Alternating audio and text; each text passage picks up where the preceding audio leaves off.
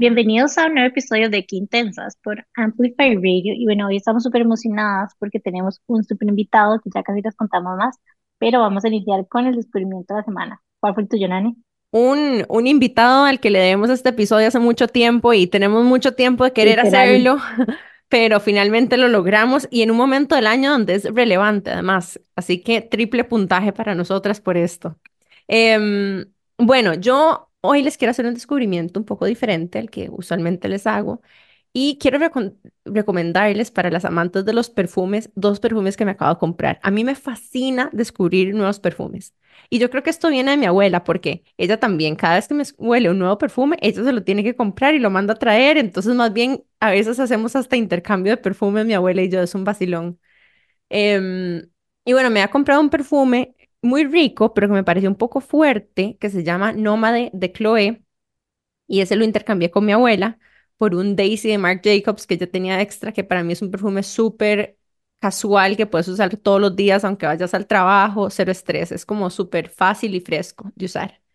Pero además, em, a mí me gustan como los musky, en los perfumes musky. Entonces me compré uno que se llama Lanterdit, se escribe L apóstrofe Interdit de Givenchy, y me compré otro que se llama Sí de Giorgio Armani. O sea, amo la gente que lo que me ha estado como que oliendo últimamente, me ha dicho como que me huele bien, así que también es como una buena señal. Y son perfumes como un poquito más fuertes, pero si van a viajar o si van a ir a comprar un perfume, les recomiendo estos dos para que los prueben, a ver si les gusta, porque bueno, a mí me, me fascina estar probando nuevos perfumes, en especial si alguien me los recomienda, porque de repente llegar a una perfumería y como que nada más escoger random es como difícil, porque hay muchas opciones. Entonces, bueno, estos son mis descubrimientos de la semana. ¿Qué les parecen? Me gusta. Y lo voy a complementar con un tip que vi en TikTok, obvio. Y es que si te pones como vaseline en la, ¿cómo se llama esta parte? Lo de vi. ¿A dónde te vas a echar perfume, ajá, como que el olor dura más. Así Te que dura más porque no se evapora tan rápido. contenido y tips súper valiosos. Súper. Ey, yo creo que yo vi ese video, Jime. Debería de abrir TikTok. Yo llevo como un año diciéndote y me llevan No, como dando. sería demasiada víctima del TikTok. No haría nada en las noches más que TikTokear. Pero puedes consumir contenido súper interesante. O sea, como que depende de qué escoja uno. Yo siento como que está ahí. O sea, hay de todo tipo, literalmente como desde finanzas, inversión. O sea, el otro día como estaba buscando inflación en TikTok, me explico. No, y me parece cool porque, digamos, el otro día una chica con la que trabajo de contenido en, en el trabajo me dijo, más es que vos no sabes porque hay muchos emprendedores y dueños de negocios que buscan TikTok porque TikTok es un lugar de ideas. Entonces, no es solamente bailes y lo que sea, es ideas y la gente va a buscar ideas tipo Pinterest también. Confirman. confirmamos. Muy Es lo máximo. Bueno, entonces, este, ahí están los life hacks y mis nuevos perfumes. Y si tienen recomendaciones de perfumes también, mándenlas. A mí me encanta. Yo me acabo de comprar uno de Chanel, pero no me acuerdo cómo se llama. Es como uno que es como rosadito y es como súper floral, pero no me acuerdo en este momento cómo se llama. Lo compré hace como una semana. De Está verdad. épico. Bueno, el de Chanel que yo uso se llama Gabriel, es muy rico, es chiquitito. Em, también se los recomiendo por si están buscando un perfume. Y bueno, estos son mis descubrimientos de la semana, perdón, pero contanos, Sergio, ¿cuáles son los tuyos? Ah, bueno, súper. Yo estaba muy callado porque no estaba seguro si ya podía participar, pero Ah, no, sí, sí. eh, Aquí no hablamos, tanto, aquí hablamos y nos atropellamos. no soy tanto de, de perfumes y colonias. Vieras que como que tuve una etapa que sí usaba mucho y, y ya no, por alguna razón ya, ya siento que no, pero eh, sumando a esos hacks como de la vaselina, cuando Ajá. sí me pongo, yo lo que hago es como que echo el spray en el aire y camino como a Ah, través de la nube. obvio. Digamos, esa es mi forma de ponerme colonia. Sí, no, y es una buena forma, de hecho. Yo estaba haciendo esto con el de Givenchy porque si es bien fuerte y si me lo pongo Ujú, directo, siento que yo misma me ahogo. Porque creo que con los perfumes nuevos uno no está acostumbrado, como con los perfumes que tienen mucho tiempo de oler. totalmente, sí. Pero bueno, mi descubrimiento, eh, digamos que no es un descubrimiento de la última semana, pero yo ya llevo rato tratando de, a mí me cuesta mucho aumentar masa muscular, ¿verdad? Entonces como que he estado en todo un proceso todo el último año como de tratar de entrenar y lograrlo y bueno, eh, para mí es complicadísimo. Entonces siempre estoy buscando formas de ver cómo meterle un poquito más de proteína, eh, digamos, a mi día a día Y hace poco había empezado a comprar unos yogures de una marca que se llama Nikos, que son buenísimos. Eh, a mí me encantan porque además trabajamos con ellos mucho. Eh, pero se me ocurrió un día, para meterle todavía un poquito más de energía, ponerle mantequilla de maní. Y ustedes no saben, o sea, yo no soy tan fan de la mantequilla de maní, debo admitirlo. Pero esa vara, o sea, usted agarra el tarrito de, del yogur, ¿verdad? ¿Pero de qué sabor el yogurt? ¿Como el natural? Yo compro el natural, sí, no me, no me Ok. gustan los que tienen sabores, pero entonces este es el natural y simplemente le agregas una cucharada eh, de mantequilla de maní y uno lo revuelve así como, como batiéndolo. No, Qué no, o sea, delicia. no A mí me saben la fascina. delicia. A mí me Entonces lo que fascina estaba haciendo es que eh, cuando quiero hacer un snack o, eh, o antes de ir al gimnasio o algo así, me como eso y es de- demasiado rico. No, no le estás metiendo ni más azúcar al cuerpo ni nada así, simplemente estás metiéndole una grasita ahí súper buena y, y un toque de proteína que es difícil de estar metiendo todo el tiempo. Me parece épico que está como fácil, ¿sabes? Como que a veces siento como que uno se complica más la vida de la cuenta y es como el tip que estás dando está como, o Me O encanta. sea, sea, digamos que si, si Nikos nos está escuchando, eh, tienen que sacar este producto ya, sáquenle. Ya. antes de que alguien más lo saque, porque es un productazo. Y le Bueno, pones la yo aquí, mantequilla de maní sin azúcar, me imagino. Exacto, sin azúcar. Ahí sí, usé la de, de la de Jolis, que es muy rica, Ujú. y, y quedó delicioso. yo aquí voy a hacer una petición y es que si alguien que hace kombucha nos está escuchando, por favor hagan de guayaba criolla. O sea, le he dicho a todas las chicas que conozco que hacen kombucha y nadie me da bola. Y en serio es demasiado buena. Y las veces que he ido a Estados y he buscado la de Healthy porque sacaron una de guayaba, no la tienen. Así que por favor, si alguien hace Qué jeta que me digas eso. El otro día un amigo que vive en Estados, antier me mandó una foto de esta kombucha de guayaba. Y O yo sea, decía, no no lo puedo creer. creer, que es, pues está como viral esto. No, o sea, es que vamos a ver, les voy a contar la historia detrás. Como que en algún tiempo de mi vida hice kombucha y como que yo me iba a la feria y probaba con todas las frutas, una se- cada semana como un sabor diferente. Y el punto de esto es que el, la mejor kombucha y así la que tiene fans literalmente en todos lados. El otro día una amiga me trajo como guayabas de la casa de los papás para que hiciera. Es la de guayaba criolla, o sea, sabe otro nivel. El Pero la es guayaba creo que es la que es rosada. La la rosada. pequeñita, Ujú. el punto es Ujú. que uno de los CEOs o founders, whatever, de HealthAid, el MA vino a Costa Rica y la probó y se enganchó demasiado, ajá, entonces como que hizo esta que antes era como limited edition y supuestamente ahora está como siempre ahí, pero o sea, las veces que he ido no lo he encontrado. Entonces, punto que todo eso es por favor, hagan guayaba criolla en kombucha. Te lo juro que les iría demasiado bien. Háganme caso. O voy a empezar yo un nuevo negocio de Exacto, kombucha. pero solo de guayaba criolla. La que no tiene tiempo. Por cierto, hablando de guayaba criolla, a mí me fascina porque mi abuela hace jaleas y en la casa de ella hay un palo de guayaba. Y yo nunca te he dado esa jalea. Qué mala amiga yo. No, Te voy a traer, amiga. te voy a traer de guayaba hecha por mi abuelita. así como Ujú. natural, las amo. Y además cuesta encontrar en la feria. O sea, yo a la feria siempre. es que el se ponen, se ponen malas muy rápido, sí, porque s- del eso no momento que se ponen maduras se caen muy rápido. Entonces, si ya tocan el piso, ya, ahí no, salado. Hey, em, Sergio, por cierto, hace unos episodios, bueno, hace bastantes episodios, ya ni me acuerdo, yo recomendé una proteína vegana que a mí me fascina, que yo me la tomo con el café después de hacer ejercicio. Y es una proteína vegana como con sabor a vainilla, que es de pea protein y eh, de una marca que se llama About Time, no sé si la has probado. Sí, claro. De hecho, nosotros trabajamos con esa, con esa proteína, es súper buena. Eh, incluso la vendemos en el Ah, muy bien, épico. sí, sí, es, es muy buena esa proteína. Ahí el, el tema es también como que el- tenés que saber si hay algún tipo de alergia al- a la proteína de arveja, porque Ujú, hay gente que sí tiene alergia, entonces nada más es, es algo que vale la pena chequear la etiqueta en caso de que tengas ese tipo de alergia. claro, ok, ok, súper. Em, y Jime, ¿cuál fue tu descubrimiento? Bueno, mi descubrimiento también es comida. Y es que el fin de semana fui al Tramito y descubrí como unas tortillas de maíz cascado a la leña que se llaman cinco estrellas. Yo no les puedo explicar lo espectaculares que están. O sea, en general como que el, el maíz me parece a mí como un productazo. Literalmente es como todos los productos del maíz se sacan para mí. Sí, las rosquillas de Nutri-Snack y todos, o sea, las amo. Y desayuno, si no, tortilla palmeada. Pero hay veces que no tengo tanto tiempo. Entonces se me ocurrió como comprar estas tortillitas para probarlas y me parecieron una súper buena opción, la verdad. ¿Y qué marcas son? Son estas. Las traje y todo para enseñárselas. Maíz Maíz cascado cascado, a la leña, cinco estrellas.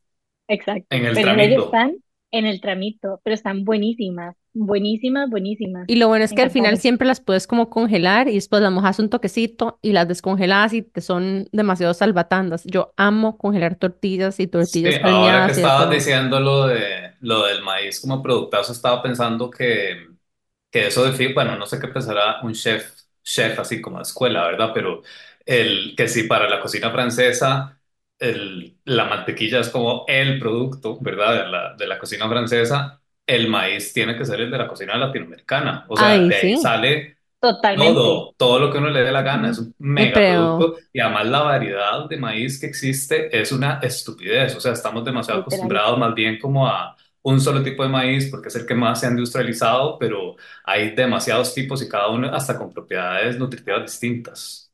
de hecho, Hace, ¿cómo se llama? Con Pablo, el de Sicua, Ajá. Eh, me estaba teniendo una conversación porque cuando él tenía, em, ¿cómo se llamaba? El restaurante antes, que era el nombre de una señora que hicimos una fiesta ahí, Jime, que se llamaba en la esquina, donde hicimos la graduación uy, del bootcamp.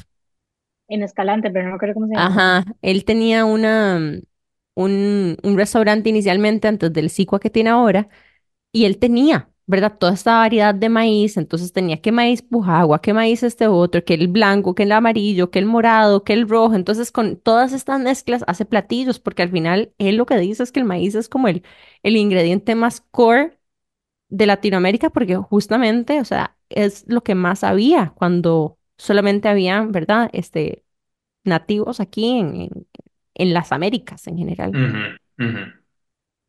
Yo, Em, digamos, fui a, ¿cuándo fue? Hace unos meses andaba en México, andaba en Oaxaca y es como la capital del maíz. Bueno, no sé la capital del maíz, pero hay millones de tipos de maíz. Y destiné dos kilogramos de mi maleta, que eran como sagradas para las artesanías, para traerme harina de maíz de este morado. Después nadie me dijo que lo vendían en el auto, Cállate, exacto, aquí lo venden. obvio, no sabía. Entonces, obviamente me traje, pero es un productazo. Emi que es la chica que me ayuda en el taller, la, ella es guanacasteca, o sea, yo no les puedo explicar los productos que hace la mamá, así horneados y no, no, o sea, pero este mundo así, las chorreadas, pero con maíz, Ah, así, for esos son no, buenísimos. Y el pan de maíz, y de hecho el otro día, hablando de kombuchas, probé el chicheme. ay, no lo he probado, es como un ¿qué fermentado de maíz, sabe a kombucha. Ah, Es no, lo vacilón, sí, necesito, sí, sí. Te lo voy a traer si voy a Guanacaste o le voy a decir a, ajá, ajá, Es un fermento, es un fermento rico y sabes que es muy rico hacer con eso también, mocktails.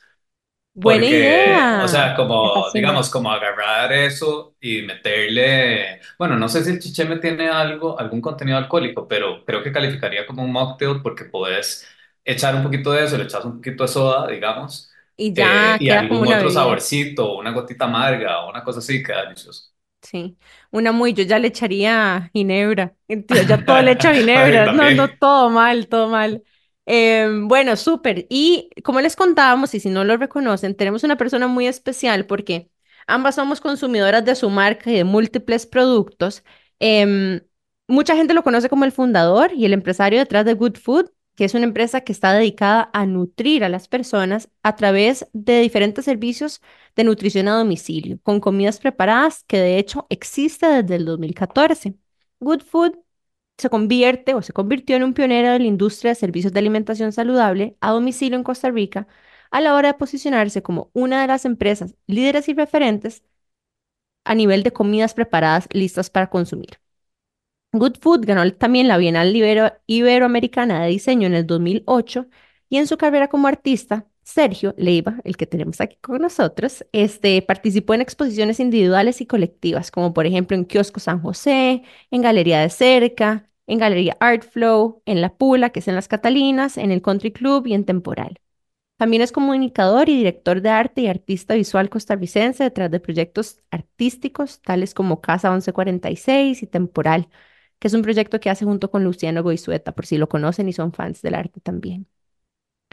Además, su arte forma parte de colecciones privadas en ciudades, no solamente aquí en San José, sino que en Los Ángeles, Nueva York, Berlín, Bogotá, Minneapolis y San José, Y es súper bonito porque para mí lo que hace Sergio no solamente como que unir su visión y su creatividad artística, sino con algo que de alguna forma estaba como que tan muerto y tan insípido en Costa Rica como las comidas preparadas. Entonces viene a juntar esta súper mezcla de creatividad como con comida saludable en algo que se ha convertido como en un super experience, porque yo creo que al final ahí fue donde le diste el, el clavo, ¿verdad? Cuando entendiste que al final la experiencia que haces alrededor de las comidas preparadas es lo que al final te engancha y lo que hace querer, hacer algo como que parece medio aburrido y tradicional y desapegado y donde hay desconexión porque vos no te haces tu propia comida de una forma como linda y colorida y educativa, etcétera. Aparte que tiene de revistas, podcasts de todo alrededor de Good Food. Y si no lo conocen, bueno, hoy sin duda lo van a conocer. Así que bienvenido, Sergio, a Qué Intensas. Ay, muchas gracias por, por invitarme. Me siento súper honrado porque yo sé que su roster de, de invitadas son principalmente mujeres. Así que eh, de verdad me siento muy honrado de estar aquí en este espacio y espero no decepcionar. No, somos súper fans ya. Sos una más de nosotras, ya, Salado. Sí, sí, totalmente. O sea, y, y me encanta que lo digas de esa manera porque eras que el yo estoy, he estado muy acostumbrado toda mi vida a estar rodeado de mujeres y a relacionarme con mujeres. Y durante muchos años eh, de mi vida, como que eso fue algo que más bien tal vez como que no lo cacareaba tanto, ¿verdad? Porque está como todo este machismo que existe, ¿verdad? Como de, ay, no, no haga cosas de mujeres o no pase tanto tiempo con mujeres. Y de, genuinamente, a mí me parecía muchísimo más atractivo mucho de lo que hacían las mujeres que lo que hacían los más cuando yo estaba en la escuela. Eh, y tengo un montón de historias alrededor de ese tema, si después quieren que entremos en eso, pero, pero no, me encanta estar aquí con ustedes y me siento como una más. Me encanta. De fijo vamos a entrar en esas historias. De hecho, Nani y yo también siempre decimos que para nosotros fue como un descubrimiento un poco tardío rodearnos de tantas mujeres y ahora es como, o sea, a mí ya casi que no me sacan. Literalmente es Ajá. como, solo estoy rodeada de mujeres 24/7 y me encanta.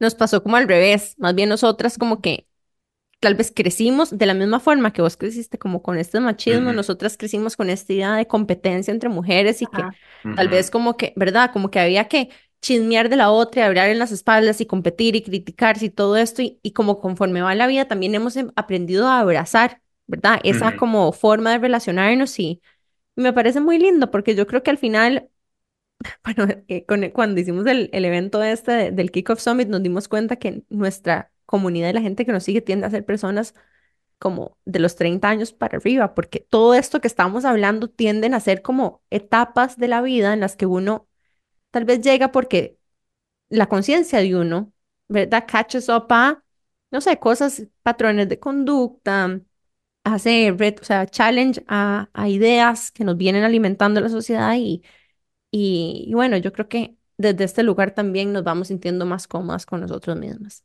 Pero Sí, bueno, nos o sea, yo lo vamos que esperaría es más bien como que, que lleguemos a vivir en una sociedad en donde no tengas que tener 30 o más para que tu conciencia catch up con vos, ¿verdad? O sea, sino totalmente. que creo que es totalmente posible que desde que estamos muy pequeños tengamos ese despertar de conciencia de poder eh, decir, es que esto no tiene nada que ver con ser mujer o con ser hombre, tiene que ver con nuestra humanidad, ¿verdad? Yo sé que suena como ultra hippie diciendo eso, pero pero es la verdad, ¿verdad? Son sensibilidades y cosas que simplemente por ser hombre a uno se lo hubieran machacado o se lo machacaron desde chiquitito como de esto no se hace, eso no se siente así, esto no llore o no haga ese tipo de cosas que son los- como las cosas típicas, pero hay hasta cosas muchísimo más sutiles que son incluso incentivadas en las mujeres y que uno como hombre no se lo permite y que cuando lo llegas a descubrir ya como adulto es como, madre, suave, me perdí de toda una parte de mí por estar en esta estupidez. Ujú, totalmente, me encanta. Y bueno, llevemos más de esta conversación a nuestro próximo segmento. En unos minutos volvemos con más de Sergio Leiva de Good Food aquí por Qué Intensas en Amplify Radio. Ya volvemos. Estamos de regreso con más de Qué Intensas aquí por Amplify Radio. Y bueno, nos acompaña hoy Sergio Leiva, que es el fundador de Good Food, un productazo que nosotras amamos y consumimos. Y bueno, cuando leemos su descripción hay como demasiadas cosas y uno no sabe ni, ni por dónde empezar. Y me, contaría- me gustaría como entender un poco cómo se dio para vos como crear esta versión como tan multifacética tuya. Eh, sí, que pregunta más difícil. Vieras que cuando yo hice una maestría, eh, yo estudié comunicación, digamos que empecemos por ahí, ya empecemos adulto. Eh, yo estudié comunicación y de hecho me gradué como productor audiovisual. Entonces después hice una maestría en dirección de arte y, y estrategias de comunicación y uno de los primeros trabajos que te ponían a hacer era presentarte y decir qué era lo que hacías, ¿verdad? De una forma creativa. Creo que es de las tareas más difíciles que me han dado y esta pregunta que me estás haciendo en este momento me da como Pregunta eh, existencial. este- estrés postraumático de ese mismo Brinca momento, el ojo. Sí, brinca el ojo. ¿Por qué? Porque, eh, y esto te lo puedo decir de ahora con 41, casi 42 años, es algo que me ha costado mucho entender en, en mi vida y creo que se resume a que quizás la sombrilla que como que amarra todo lo que he hecho en mi vida es la creatividad. O sea, realmente eh, eso es lo que yo hago. O sea, es realmente lo que me mueve. Es como que si tengo el espacio y la posibilidad de poder crear cosas, eh, ahí estoy, ¿verdad? Me mando y me apunto y eso es como lo que me mueve. Entonces, eh, yo desde muy pequeño eh, quería trabajar tanto así que eh, era de ilegal porque quería trabajar desde los 12 años, ¿verdad? O desde antes. Entonces yo pedía que por favor que me dejaran trabajar en las vacaciones.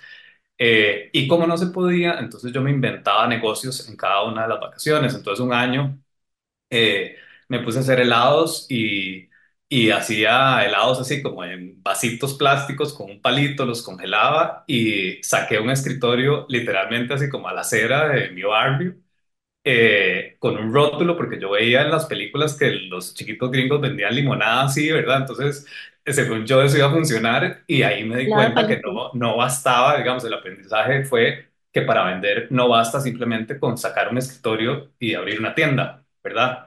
Eh, entonces, bueno, ese fue un año, otro año me puse a hacer lazos, eh, que hasta la fecha es una cosa que me encanta hacer, porque por mi casa abrieron el primer semáforo que de estas tiendas como de departamentos, digamos que de las primeras acá, ¿verdad? Y una cosa súper innovadora que tenía Semaco en ese momento es que ellos envolvían los regalos, eso no existía Me antes. recuerdo perfectamente. De hecho, súper bonito. Es Entonces, como con unas cintas beige y el papel era como beige, como con azul Pero las eran también. terribles en o temporada sea, sí, o sea, Pero en sí, realidad, No, digamos, las en, en- cintas de tela no. no, no, las yo creo filas. que, Ah, no, las pero yo creo que filas. también Ajá. estéticamente uno lo recuerda tal vez con más cariño de lo que De lo realmente que, era, de lo que pero lo lindo que era. Pero el punto ahí es que, eh, o sea, quería tanto aprender a hacer lazos que me iba caminando chiquitillo, solo a Semaco y apenas llegaba, mi altura llegaba como a poder ver eh, por encima del counter donde envolvían y tenían una máquina que giraba y giraba y giraba y iba armando el lazo. Y entonces yo veía cómo funcionaba la máquina y yo decía, madre, puedo hacer eso, con mis dedos yo puedo hacer eso. Y mi mamá me compró cintas y me puse a hacer lazos, entonces eran lazos que tenían como mini mundos adentro. Y de claro, yo llegaba todo carajillo, todo chiquitito, y le tocaba la puerta a todas las vecinas y todas las vecinas me compraban los Por lazos, ¿verdad? supuesto. Entonces, como que todos los años fue evolucionando, digamos, esa creatividad y esas ganas como de, de Sí, de inventar algo, y de inventar algo que además te lo compraran, ¿verdad? Entonces como que ya había interés como por temas de ventas y publicidad y todo eso. Y carajillo también, eh, mi mamá nos metió a mi hermano y a mí a, hacer anuncios. Entonces, desde muy chiquititos estábamos como viendo temas de publicidad y a mí eso me fascinó. O sea, desde el primer anuncio que hice, yo dije, esto es lo mío, que tenía que ver con la parte de producción y todo. Entonces, ahí eh, fue donde ya decidí que cuando saliera del colegio, quería estudiar algo que tuviera que ver con publicidad o comunicación, me metí en comunicación, terminé sacando producción audiovisual, eh, hice esta maestría que les digo, en donde me pusieron la tarea esta tétrica, eh, y lo que presenté fue una imagen que era eh, como mi cuerpo, como con un montón de cuchillas, como las cuchillas suizas estas. Qué Eh, bueno, como una de esas cuchillas de Swiss Army. Exactamente, las cuchillas Ajá. de Swiss Army. Y me acuerdo que el director de la carrera vio eso y, y me dijo, usted tiene que pensar mejor qué es lo que usted realmente hace, porque yo esa imagen de la cuchilla suiza ya la he visto no sé cuántas veces. Y fue como súper bueno para mí que me dijeran eso, porque entonces sí me llevó como a decir, ok. ¿Cuál es el hilo conductor entre todas estas cosas que yo hago y qué es lo que realmente me mueve? Para eventualmente llegar a esa conclusión de siempre y cuando tenga ese espacio creativo eh, en donde yo siento que, o sea, cuando yo puedo tener ideas, que es algo que prácticamente siento que pasa todo el día, ¿verdad?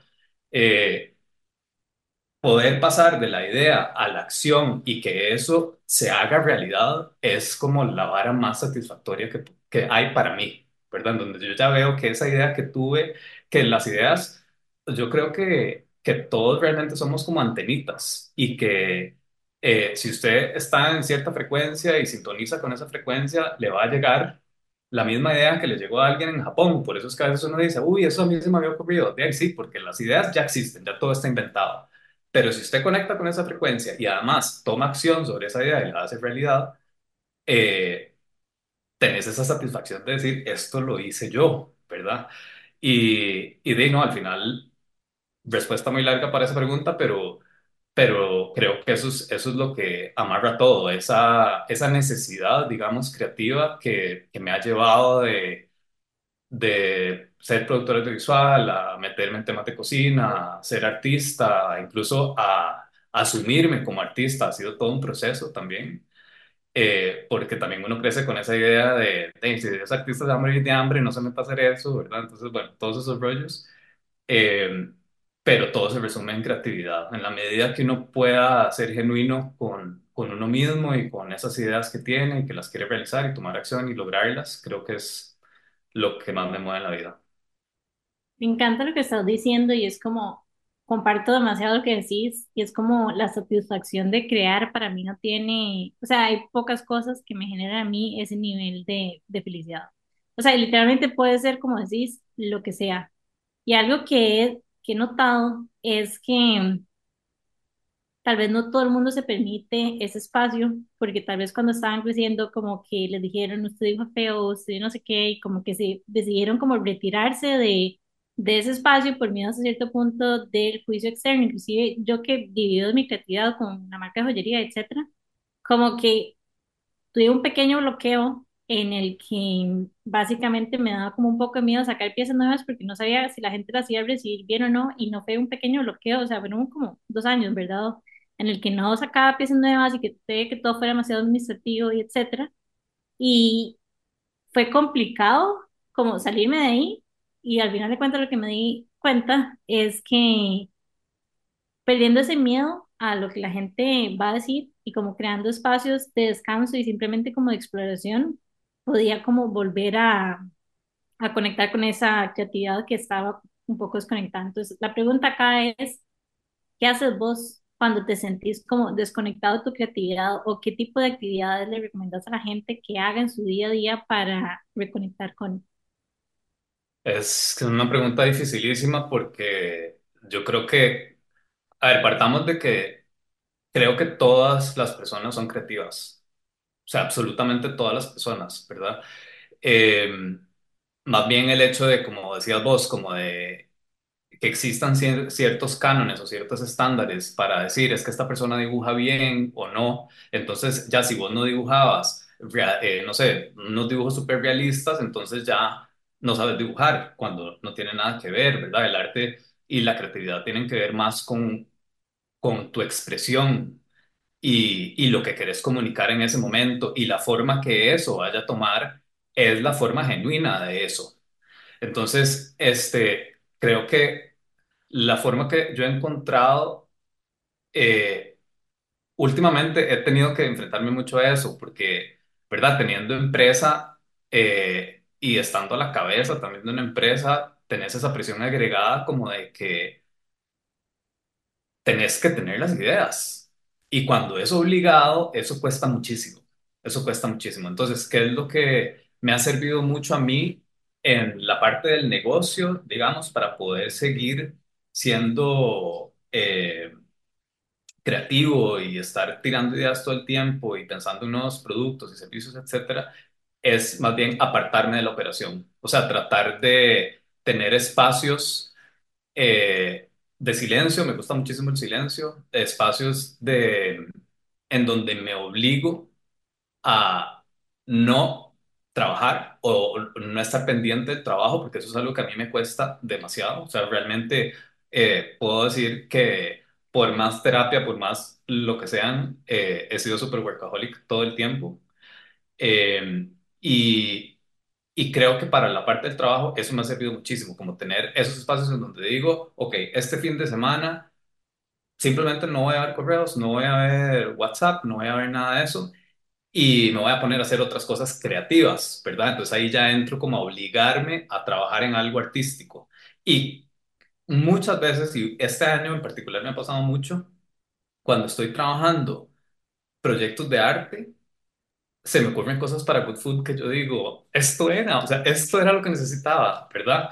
Eh, entonces creo que es como cuando uno se siente así como embotado de por algo te estás sintiendo embotado, o sea, pare lo que está haciendo porque eso claramente no es el camino, ¿verdad? Entonces, eh, tomar esas pausas, ¿sabes qué? Creo que sirve mucho también, tomar esas pausas para poder ver hacia atrás porque estamos tan obsesionados con, y sobre todo cuando se habla de emprendimientos y empresas y todo eso, estamos tan obsesionados en el planning del próximo año, en de los próximos tres y cinco años, de qué es lo que vamos a hacer, qué es lo que vamos a tirar en el próximo trimestre, semestre, etcétera, eh, que muchas veces no paramos para ver qué es lo que hemos logrado y cuál es el camino, digamos, que hemos recorrido hasta ahora.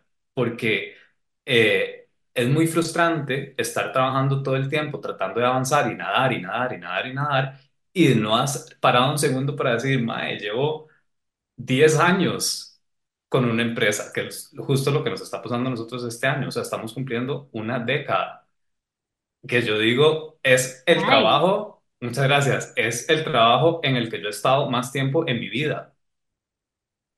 Y eso es muy fuerte. Y, y Wow, sí, hasta este año no había hecho ese ejercicio como de decir, qué "Mae, lindo, son 10 años, es una década de su vida. qué lindo, qué lindo. Y vieras que escuchándote me recuerda mucho también a algo que hace Jime. Hay dos cosas que yo veo en ustedes dos que tal vez los distingue como personas creativas que tienen negocios. Em, y lo primero es que Jime sabe que a ella también le cuesta mucho como el nothingness, ¿verdad? El wu wei, el no hacer nada. Pero entonces su break es otro emprendimiento que la saque y le cambie de marcha, ¿verdad? Y así es como ella lo hace al final. Eh, o se mete en intensas o se pone a hacer otra cosa que siempre quiere convertir en su próximo nuevo negocio, pero digamos, eh, ¿verdad? Se mete en algún otro hobby que sea como un poco diferente o la saque de, del entorno, porque no sé si va a trabajar con arcilla, de repente se, lo, se le ocurre una nueva forma de trabajar la plata o formas nuevas más orgánicas, etcétera. O bien con la misma tela, ¿verdad? Que está haciendo como un montón de cosas así. Em, pero hay otra cosa que rescato, o sea, de la misma forma que vos dijiste, puña, o sea, cuando me salgo algo de Good Food, me pongo a hacer algo de artes plásticas, ahí es donde, a donde incluso puedo encontrar aha moments de el otro espacio, ¿verdad? Em, y se inspiran mutuamente esos espacios. Entonces, ¿verdad? Como que llamar a otras facetas tuyas es una forma de descanso del día a día.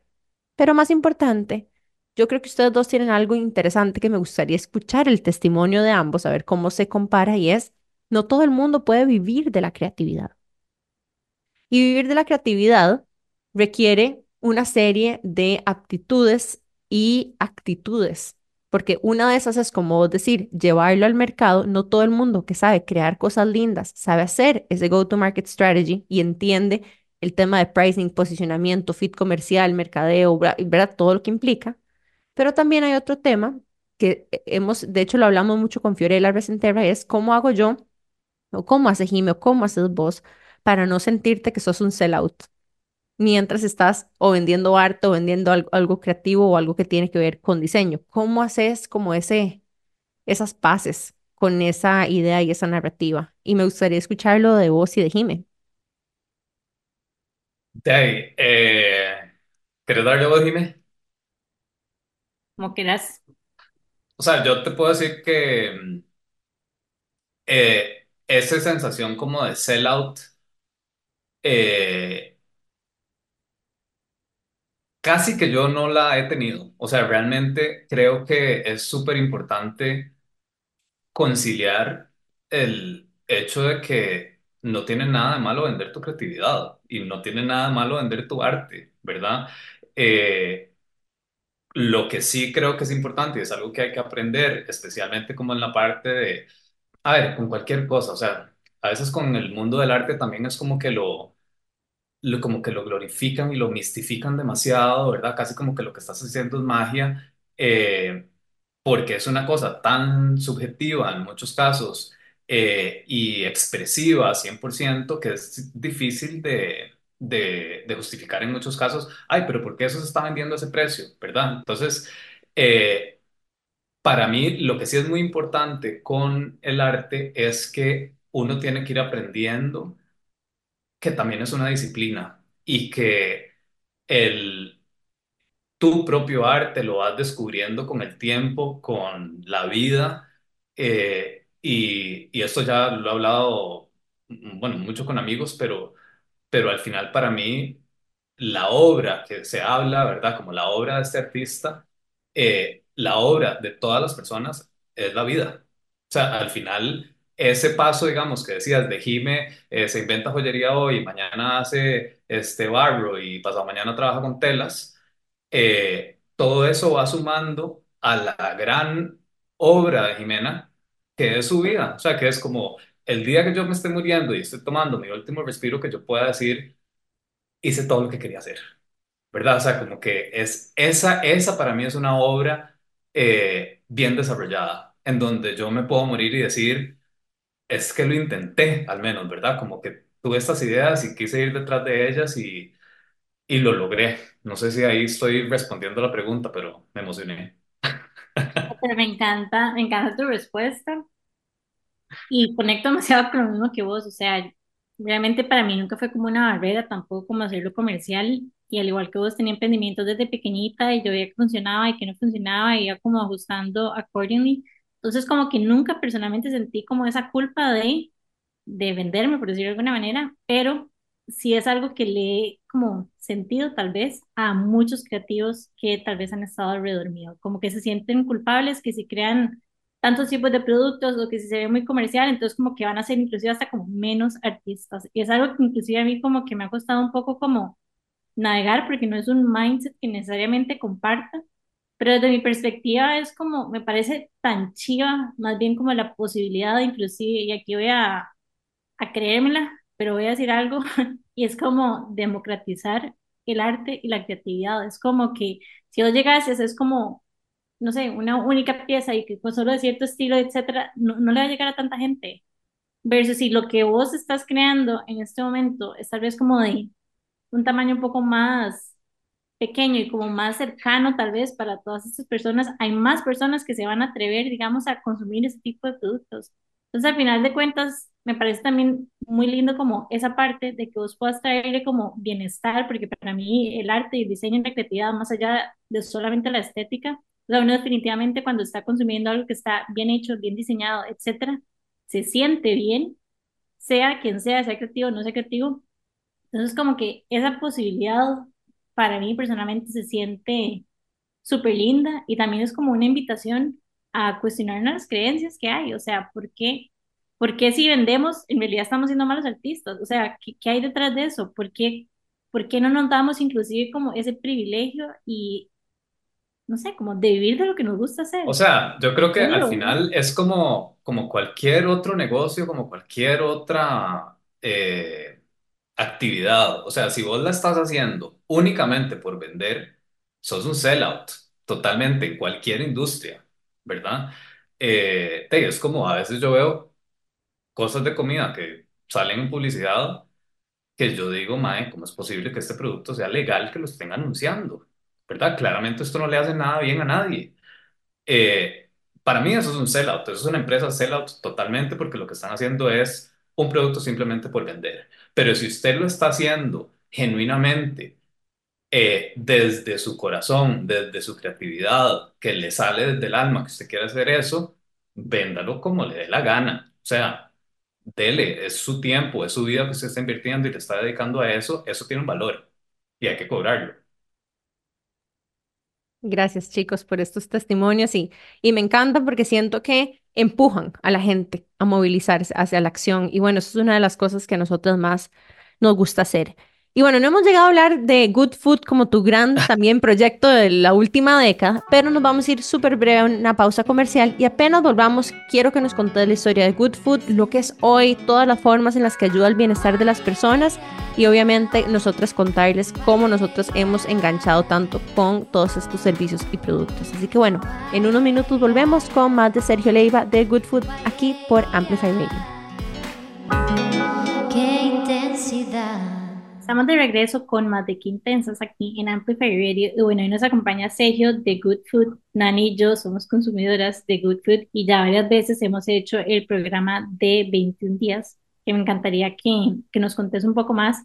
Pero antes de darte la palabra a vos, me gustaría como contarles mi experiencia con el productazo que, que tenés y es que me encanta. O sea, me encantan los batidos de desayuno que tienen las combinaciones más peculiares de la faz de la tierra que yo no entiendo. Yo los veo y yo digo, ¿cómo Uno es como, qué delicia el batido esta mañana de ayote. ayote con cilantro con yo no sé qué? Y no es como, ¿cómo es esto? No entiendo. O sea, son mis favoritos, los batidos, y se siente uno tan bien. ¿Y Las cómo sabe así? Exacto, yo no entiendo. Ajá. Es como, no sabría hacerlo. Ni con la lista de ingredientes podría, digamos, porque saben increíble. Bueno, las- los almuerzos son también épicos y para cena están las sopas. Y todos de verdad que, que lo chiva, bueno, ya Sergio les va a contar un poco más del programa, pero lo chiva de, de tu programa o algo que nos encanta es lo bien que siente uno. O sea, es como el plan perfecto, como, pues yo lo acabo de hacer, lo hice en enero, de hecho, como para limpiar un poco como de lo mal que uno termina comiendo siempre en Navidad y se sintió tan espectacular. Debería repetirlo porque vengo llegando a Estados y Yo no puedo más. O sea, yo hacer este episodio hoy hace que mañana yo vaya a llamar y necesito, o sea, ya, no puedo esperar un día más porque lo he venido posponiendo desde que inició el año. De hecho, yo dije, tengo que hacer good food, tengo que hacer good food, porque, de hecho, bueno, yo no sé si ustedes saben, pero yo me lo regalo todos los años para mi cumpleaños. Entonces, este, todos los años yo trato de hacer como, ¿verdad? Como que ese borrón y cuenta nueva no lo hago necesariamente en enero todo, sino que hay unos que lo hago en mi ciclo, digamos, natal. Y este es uno, porque para mí se siente como, em, como un reset, honestamente.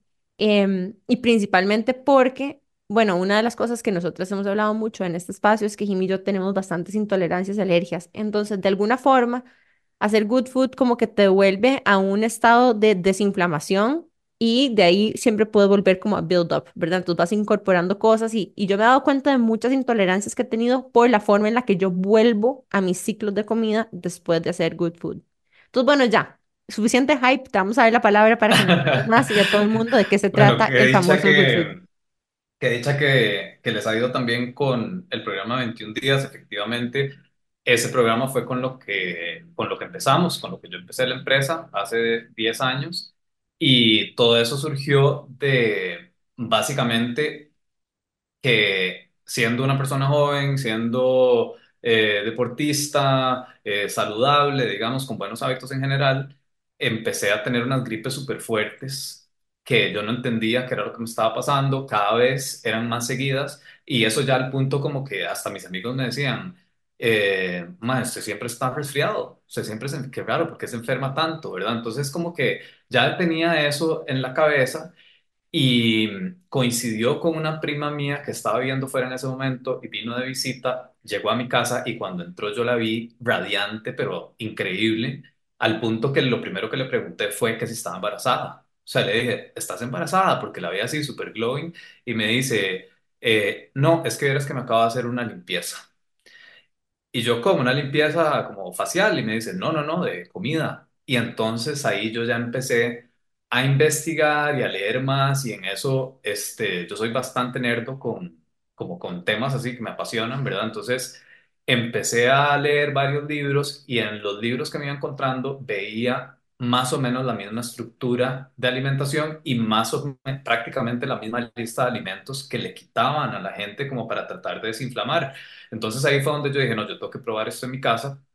Y entonces empecé un proceso de cocinarnos en la casa durante tres semanas y me acuerdo perfectamente del momento, siempre cuento ese cuento igual, y lo he contado no sé cuántas veces, pero me acuerdo perfectamente del momento que fue en el día 10 y estaba picando una cebolla en mi cocina y mi esposo estaba sentado enfrente mío y fue, se lo juro, que como un chispazo, como que me hubieran hablado al oído diciendo, más gente se tiene que sentir así.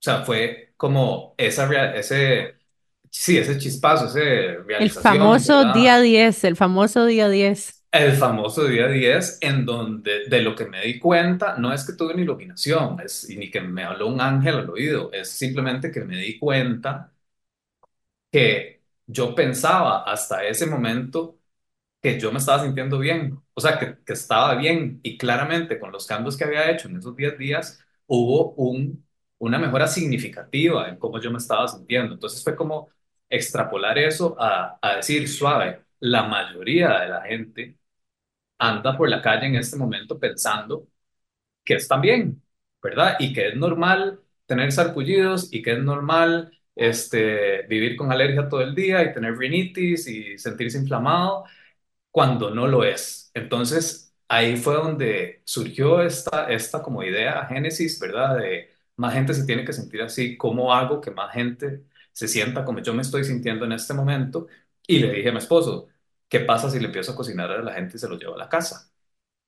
Y la respuesta fue súper sencilla porque fue nada más como, de dele, ¿verdad? Entonces fue como, que, ¿cómo hago esto? Y, y para poner en contexto, que, que es súper importante hacerlo, hace 10 años no existía este tipo de servicio. O sea, hace 10 años el único referente que existía de, de delivery o de comidas a domicilio era Pizza Hut.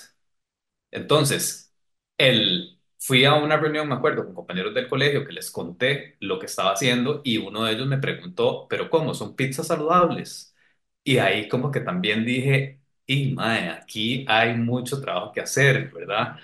Eh, y entonces fue como una, una locura de, de un año de estar pensando en cómo hacerlo, en eh, cómo lograr hacer entregas, algo de nuevo que no existía, no existían los apps, ¿verdad? Para pedir comidas, que ahora a todos nos parece súper fácil, abro Uber Eats y ya está. Eh, y, y eso no existía en ese momento, entonces me tocó setear todo un sistema de logística para poder entregar. Eh, al principio era todo súper manual. Yo odio Excel, me da dolor de cabeza ver Excel. Eh, entonces era como, fue súper, o sea, en este momento, digamos, viendo hacia atrás, como hablábamos antes, si yo hago una pausa y yo digo, ¿cómo hicimos esto? Honestamente les digo, no sé. O sea, fue genuinamente un tema de, creo que para armar tu propia empresa se requiere cierto nivel de locura, como cualquier proyecto, en donde estás tan enfocado y tan apasionado por esa idea que vas como un caballo de esos que les ponen así como las cosas a los lados de los ojos para que no vean. Eh, y, y bueno, así fue como surgió Good Food con esta idea de más gente se tiene que sentir así. Y eso fue evolucionando a una filosofía que es en una sociedad más sana ganamos todos. Y, y, y esa, eso cuando ya digamos que se sintetizó en esta frase, en una sociedad más sana ganamos todos, fue muy claro para mí que a lo que nos dedicábamos era, en este momento sí estamos haciendo comida, pero yo creo que Good Food es una empresa que a lo que se dedica es al bienestar y a producir cualquier cosa que logre construir una sociedad más sana. Entonces, en este momento, sí, estamos haciendo planes de alimentación, tenemos servicios deliciosos, comida deliciosa que entregamos todos los días, pero no me deja de sonar en la cabeza que podría terminar siendo una empresa de tecnología. ¿Por qué no? ¿Verdad? O sea, que se dedique a crear tecnología que ayude a, a tener una sociedad más sana. Eh, y ahí estamos, o sea, pensando en ese tipo de cosas 10 años después. Me da risa porque es como al final decía, no me recuerdo qué podcast estaba escuchando, que al final todas las empresas van a terminar siendo una empresa de tecnología, Ya lo son. eventualmente. Ujú, Em, tecnología de alguna cosa, porque tecnología es tan, am- ¿verdad? Tan, tan extenso, tan, tan no específico, que muchas veces creemos que es nada más programación y apps, pero tecnología es mucha ujú, cosa, ¿verdad? Em, y me encanta lo que estás diciendo porque una de las cosas que más nos topamos nosotras a la hora de hablar, hablar con emprendedoras es la frustración que enfrentan cuando no están a donde les gustaría estar en un tiempo corto. Y la lección que me llevo de tu testimonio también es good things take time, Ujú. Y, eso lo vimos nosotros mucho en Intensas mismo, que de repente nosotras ya tenemos, ¿qué? Tres años de hacer esto, un poquitito más. De hecho, tres años y medio. Y igualmente han venido otros proyectos, otros podcasts, otros grupos de personas que hacen eventos de chicas y así, y que uno dice, puña, qué rápido que lo lograron, ¿verdad? Como que desde la perspectiva de uno, y uno dice, claro, pero, o sea, ¿qué, cuál es el aprendizaje y la sabiduría que nosotras tenemos de toda esta experiencia que hemos tenido? Y, y ha sido lindo porque cada vez que hacemos algo, ejemplo, el Kickoff Summit de este año, hemos visto que estamos cosechando mucho de esos aprendizajes y aplicándolos. Entonces, todas esos- esas experiencias positivas y no positivas que hemos vivido han hecho de que los pasos que demos hoy en día se sientan más grandes porque caminamos más seguras hacia lo que estamos caminando. Entonces, el primer evento que hicimos de 150 personas fue hace casi dos años y me recuerdo que de, se sintió totalmente distinto hacer este evento que hicimos este año. Em, y eso también me da esperanza porque siento que los primeros años das pasitos chiquititos, un montón de pasitos chiquititos y ya después llega un punto donde los pasos se vuelven más medianos y de repente un poco más grandes, saltos más grandes, porque ya cada movimiento que haces hacia adelante eh, trae más sabiduría, trae más experiencia, trae más confianza en lo que estás haciendo. Em, entonces sí, tal vez compartirle a las personas que nos están escuchando de que si están empezando, tengan paciencia porque good things take time. No, y eso es súper importante. Eso aplica no solamente para alguien que quiera crear un emprendimiento o una empresa. O sea, estas, eh, las mismas palabras que estás usando aplican, por ejemplo, en un proceso como el de 21 días, eh, en donde muchas veces lo que la gente está buscando es decir, ah, bueno, voy a hacer el programa 21 días y entonces ya después de los 21 días eh, ya voy a tener todos los hábitos perfectos el resto de mi vida. No, o sea, los hábitos se van construyendo al igual que una empresa, poco a poco, ¿verdad? Y ese good things take, time pasa lo mismo con tu cuerpo, con tus hábitos, con tu bienestar. Eh, es irreal pensar que en tres semanas ya vas a hacer tantos cambios que entonces ya vas a estar perfecto el resto de la vida. O sea, eso depende de que vos tengas esa disciplina de seguir diciendo, esto me hace bien a mí, voy a ir no sé, quitando un poquito de azúcar poquito a poco, no es que tiene que ser todo eh, de un solo, e incluso ni siquiera es que la tenés que quitar del todo, es simplemente ir teniendo esa conciencia de que esto tal vez no me está haciendo tanto bien como hago para ir sintiéndome cada vez mejor. A mí me gustaría aprovechar que tenemos por acá y que nos contés de los programas, porque yo personalmente estoy familiarizada con, bueno, el market, que es donde compras como los productos terminados, y con el programa 21 días, pero no sé si tenés más, y de hecho me encantaría uno como de batidos que me lleguen como los Todas las. Sí, mañanas. exacto, perfecto. Bueno, eso existe, eso existe. Eh, o sea, no sé, súper di- súper bueno que hayas preguntado eso, porque eh, el programa de 21 días, para que se den una idea, el programa de 21 días es un producto tan bueno, tan bueno, tan bueno, que de los 10 años fue lo único que vendimos durante 8. ¿Ok? Entonces, ¿qué fue lo que pasaba? Que la gente hacía ese programa, lo terminaban y me decían, Sergio, tengo 20 años de no sentirme así de bien, ¿cómo hago para seguir comiendo así? Entonces, lo primero que hicimos fue que como ya de por sí estamos cocinando 21 días todos los días, con un menú que cambia todos los días, eh, lo que dijimos fue, bueno, tal vez haya gente que no esté interesada en apuntarse a algo como esto, pero quiera comer tres veces por semana lo que ya de por sí estamos haciendo. Entonces, eso se llama Daily Chef. Entonces, son preparaciones diarias con entregas diarias cerca del mediodía. Entonces, si vos querés, De las tres comidas. de las tres comidas, si querés. En ese menú, lo que tenemos son batidos, platos fuertes del día y sopas. Entonces, si vos quisieras decir, ¿verdad? Un- una semana, decir, bueno, tal vez en este momento no me siento como para hacer las tres semanas o los 21 días, pero quiero comer así una semana. Entonces, te metes en goodfoodserver.com en la parte de Daily Chef y ahí puedes escoger, quiero que me manden eh, batido y almuerzo los lunes, miércoles y viernes durante cuatro semanas, por ejemplo. Eso se puede hacer ahí. ¿Y con Eh, cuánta anticipación tiene que ser? Eh, recibimos pedidos todos los días hasta medianoche para entregas al día siguiente o cualquier fecha posterior. O sea, Wow. de- desde hoy para decir, sé que voy a regresar tenemos de tiempo. viaje dentro de Ah, 15 no, o días y sea, terminando este compra. episodio ya, o sea, done. Dele, o sea, no, una, una de las cosas que, que nosotros realmente nos esforzamos mucho como equipo es de quitarle excusas a los clientes. O sea, es- realmente es como, ¿cómo hacemos para ponérsela fácil para que no haya excusas? Entonces antes era, ay, es que no me dio tiempo. Antes eh, eh, recibíamos los pedidos hasta las 5 de la tarde. Entonces, ay, es que ya me dio, no me dio tiempo, entonces no pude hacer el pedido. Bueno, ahora se lo vamos a extender hasta medianoche. O sea, si no lo hizo hasta medianoche es porque no quiso.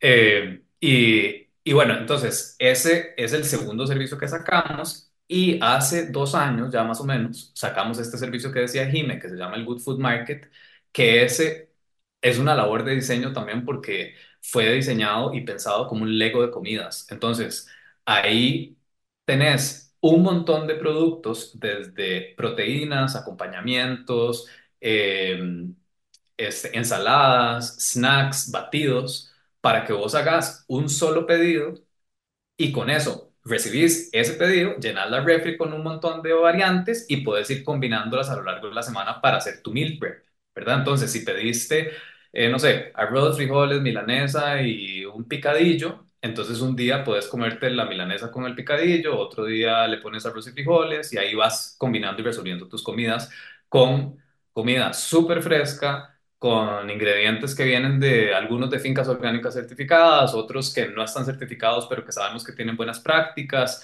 Eh, entonces es como hay un trabajo, digamos, de curaduría de, la- de, de los proveedores que es súper importante y que hace que el producto que nosotros vendemos sea de la calidad que tiene. ¿Y los batidos? ¿Cómo funciona? ¿Hay alguno que sea como de solo batidos? Bueno, eh, con los batidos ahí tenés dos opciones. Podrías pedir batidos de Daily Chef, que esos te los llevarían todos los días, ¿verdad? Pero un super hack, que podría ser un descubrimiento para el próximo episodio, eh, es que podrías pedir los batidos en el Good Food Market. Entonces, en el Good Food Market Ah, hay batidos que podrías pedir. Ahí tenemos, por ejemplo, un trío de batidos. Entonces viene el batido verde, el batido rojo y el batido amarillo. Y el super hack es que los podrías congelar. Entonces, si los guardas congelados, esto es un super tip. O sea, las que estén Sí, oyendo, sí. hagan esto porque en serio van a ver la delicia. Esos batidos, como obviamente no tienen preservantes ni nada, eh, para evitar que haya fermentación de los batidos, hay ciertos ingredientes que no podemos usar, ¿verdad? Entonces, si ustedes compran estos batidos y los usan como una base, que la tienen congelada, usted saca ese batido, lo mete en la licuadora y si a eso le quiere agregar, por ejemplo, banano y, lo mezcla, le queda como un smoothie delicioso, pero así, delicioso. Si le querés agregar un poquito de eh, leche de avena o de almendras o lo que usted quiera, también lo haces hasta más cremosito, entonces es un súper, súper hack para quienes quieran resolver el tema de batidos eh, sin tener el costo adicional, digamos, de las entregas diarias que obviamente te lo encarece, porque ahí, ahí tenés que pagar un mensajero todos los días. Ujú, Ok, qué bueno. Hey, nada más para que sepan, yo durante este tiempo ya me metí en Good Food y ya tengo el carrito lleno. Bueno, listos. Entonces, ya saben, em, nosotras juramos por este producto, este servicio. Sergio, contales a dónde pueden aprender un poco más. Bueno, importante decirles, los programas de 21 días son cada cierto tiempo y tienen acompañamiento, digamos, de un nutricionista, tienen acompañamiento de charlas, te dicen cómo usarlos, incluso como que te va guiando en cómo te puedes ir sintiendo día a día. Em, que hay un valor agregado grande, pero digamos, para nosotros que ya somos consumidoras recurrentes, em, yo ya nada más como que, me- ¿verdad? Lo recibo y, Recibir la check comida y ya. y ya. Ujú. Em, pero hay mucha gente que sí, nunca lo ha probado. Sepan que el- esa primera experiencia en realidad hay una posibilidad de un acompañamiento muchísimo más extensivo que nada más recibir comida. Sí, y es súper importante lo que dijiste ahora porque antes efectivamente eh, teníamos fechas específicas de inicio para cada uno de los programas, pero ya desde hace rato eh, cambiamos eso, entonces ahora puedes empezar en cualquier momento. O sea, si Oh, quisieras empezar de nuevo, quitando excusas, entonces si usted quisiera empezar mañana, puede hacerlo. Dios mío, ya empecé. Bueno, súper. Em, ¿a dónde más se pueden encontrar, Sergio? Bueno, eh, nue- en nuestra página eh, pueden hacer todos los pedidos, eso es goodfoodcr.com. Y en Instagram compartimos también bastante contenido, producimos contenido como con una división que nosotros le decimos Good Media, cuyo eh, objetivo es compartir contenido que nutra a las personas, ¿verdad? Porque es como la premisa de que si pasamos tanto tiempo en las pantallas, entonces que sean cosas que nos hagan bien. Eh, ahí tenemos podcast, tenemos un boletín. Eso lo pueden encontrar en Instagram, que es goodfoodcr, eh, y el blog, que es goodfoodcr.com barra blog también. Me encanta.